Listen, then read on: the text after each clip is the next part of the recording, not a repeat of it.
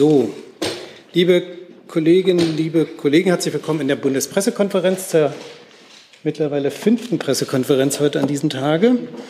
Ähm, jetzt haben wir die Regierungspressekonferenz und dazu begrüße ich ganz herzlich Regierungssprecher Steffen Hebestreit und die Sprecherinnen und Sprecher der Ministerien. Und wie am Freitag üblich beginnen wir mit den öffentlichen Terminen des Kanzlers. Herr Hebestreit. Ja, auch herzlich willkommen von mir. Das dauert nicht so lange, denn den größten Teil der Woche wird der Bundeskanzler, wie Sie sicherlich alle wissen, auf Asienreise sich befinden, Vietnam, Singapur und dann G20-Gipfel auf Bali. Darüber haben wir Sie auch schon informiert. Deshalb beginne ich mit dem Tag seiner Rückkehr am Donnerstag, 17. November. Da wird der Bundeskanzler um 17.30 Uhr Vertreterinnen und Vertreter der Finanzbranche zu einem Gespräch im Bundeskanzleramt empfangen. Das Treffen dient dem allgemeinen Austausch über die aktuellen gesamtwirtschaftlichen Herausforderungen und die Auswirkungen des russischen Angriffskrieges, insbesondere auf den Finanzsektor. Weiterer Schwerpunkt des Gesprächs wird die grüne und digitale Transformation der Wirtschaft sein. Der Übergang zur Klimaneutralität und das Thema Digitalisierung sind natürlich zentrale Anliegen der Bundesregierung und die erforderlichen Transformationsprozesse erfordern enorme Investitionen, die ohne ein Mitwirken der Finanzbranche so nicht gelingen werden. Die Veranstaltung ist nicht presseöffentlich. Am Freitag, äh, 18. November, wird dann ungewöhnlich, aber nicht völlig unüblich die Kabinettssitzung stattfinden, die aufgrund der Reise von Mittwoch auf Freitag verlegt werden muss und wird aber wie üblich um 11 Uhr beginnen.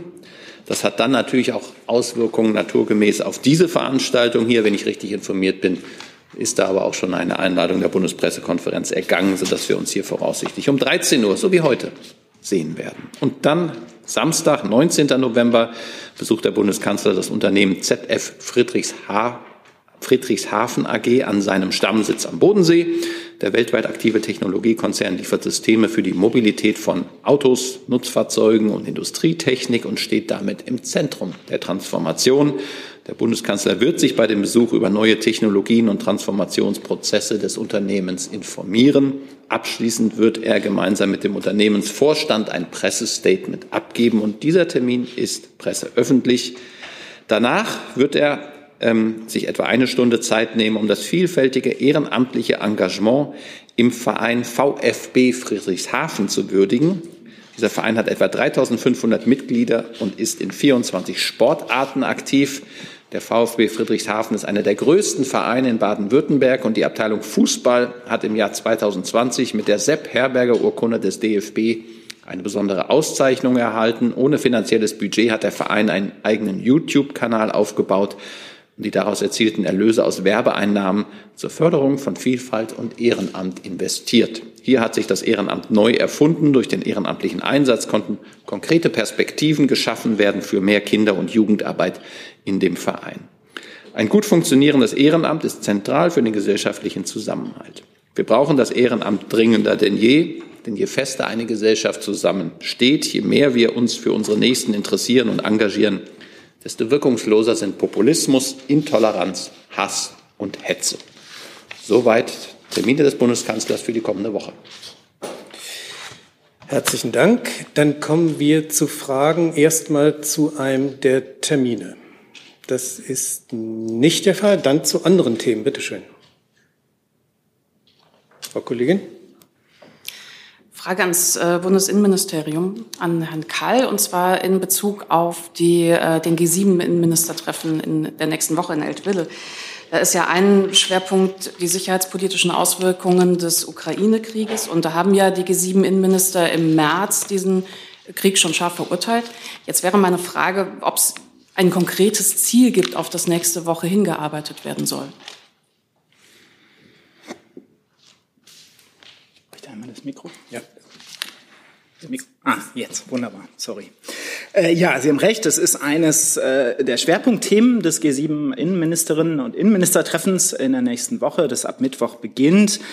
Ähm, die G7 haben ja den äh, russischen ähm, völkerrechtswidrigen Angriffskrieg auf die Ukraine immer wieder scharf verurteilt und sehr eng sozusagen in der Reaktion zusammengearbeitet. Das gilt auch für den Bereich der inneren Sicherheit und die Auswirkungen, die die G7-Staaten auch eben im Bereich der inneren Sicherheit erleben.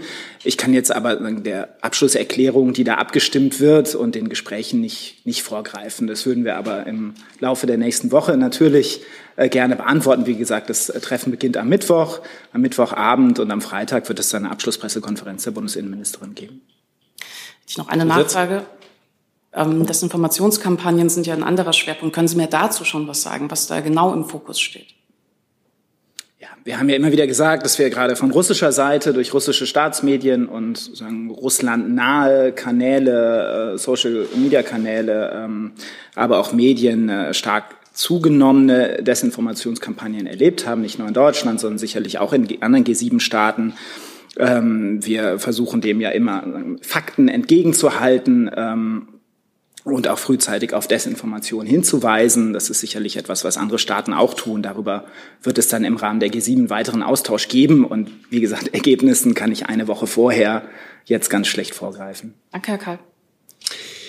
Äh, dann hatte ich auf meiner Liste Herrn Tofik Nier. Eine Frage an Herrn Wagner zum Thema Iran. Äh, der iranische Außenminister hat äh, vor dem Hintergrund der staatlichen Gewalt gegen die Demonstranten im Iran äh, die Bundesregierung der Einmischung in die inneren Angelegenheiten beschuldigt und harte Konsequenzen gedroht. Ich bin eine Reaktion dazu. Also Sie spielen ja an auf den, ah, jetzt, jetzt mein Mikro an. Sie, ja, vielen Dank für die Frage. Sie spielen ja an auf den ähm, Tweet des äh, iranischen Außenministers da von gestern. Ähm, wir haben diese Aussage natürlich zur Kenntnis genommen. Ähm, es war ja eine Reaktion auch auf die Rede der Außenministerin ähm, am Vortag. Ähm, klar ist für uns, dass wir den Iran äh, auffordern, äh, seine internationalen Verpflichtungen, zu denen er sich ja selbst auch verpflichtet hat, einzuhalten. Und die internationalen Reaktionen, unsere, aber die auch unserer Partner, zeigen ja, dass die internationale Gemeinschaft die Menschenrechtsverletzungen im Iran, die da jetzt an der eigenen Bevölkerung folgt werden, nicht hinnimmt. Und ähm, insofern haben wir die Anpassungen in unserem Vorgehen gegenüber dem Iran ja vorgenommen, so wie sie, wie sie ja auch von uns kommuniziert wurde. Und dass wir die Drohung und die Bedrohungslage da sehr ernst nehmen, äh, zeigen ja auch die Reisewarnungen, die wir ja ausgesprochen haben und die kürzlich erfolgte Ausreiseanforderung. Weitere Fragen dazu? Dann Herr Jung, ein neues Thema. Es geht ans BMWK zur ähm, Teilprivatisierung der kritischen Infrastruktur in Baden-Württemberg. Da soll ja äh, ein über 3000 Kilometer langes Höchstspannungsnetz von Transnet BW zu 49,9 Prozent privatisiert werden, also ein Herzstück kritischer Infrastruktur. Wie bewertet das Ihr Ministerium? Kann ich mich aktuell nicht zu äußern, müsste ich nachreichen, falls wir da eine Bewertung zu abgeben können. Ähm, ist es möglich, dass der Bund also hält Ihr Ministerium es für möglich, dass der Bund einsteigt, um eine Teilprivatisierung zu verhindern? Wie gesagt, wenn ich was dazu sagen kann, dann reiche ich es nach. Okay.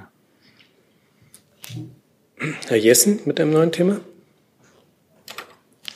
Das wäre die identische Frage gewesen, sorry. Okay.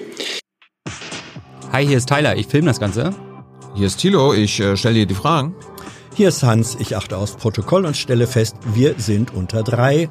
Heimliche Info nur für euch. Gar nicht so heimlich, kann man in den Infos lesen, wie man uns unterstützen kann. Nämlich per PayPal oder Überweisung. Weiter geht's. Gibt es Fragen zu anderen Themen? Das ist doch Herr Bucket noch. Nee, also ein bisschen, ein bisschen verwandt. Ähm, sind wieder bei NBW. Ähm, da hieß es heute, ähm, dass das Thema ähm, Verstaatlichung der Tochter VNG vom Tisch sei. Ähm, und ich wollte mal hören, ob das von Ihrer Seite bestätigt werden kann und ähm, wie da jetzt die Lage ist in den Gesprächen. Ja, Herr Wackett, ich kann hier leider keinen neuen Stand verkünden. Die Gespräche zu VNG laufen noch. Und solange das so ist, ähm, kommentieren wir das wie üblich auch nicht. Ich kann auch keine Zwischenergebnisse bekannt geben und mich auch nicht an Spekulationen beteiligen.